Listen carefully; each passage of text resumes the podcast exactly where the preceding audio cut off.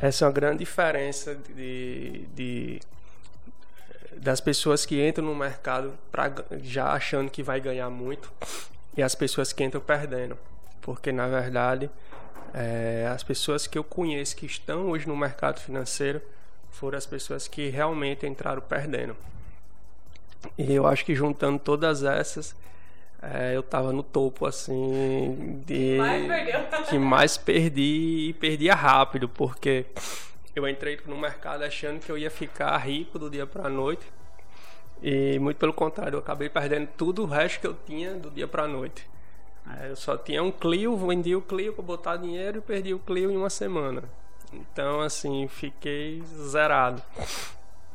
E eu vejo muito isso, inclusive nos cursos, os melhores alunos, que aqueles que aprendem mais rápido, que tem aquela, vamos dizer assim, aquela dinâmica de aprendizado e tal.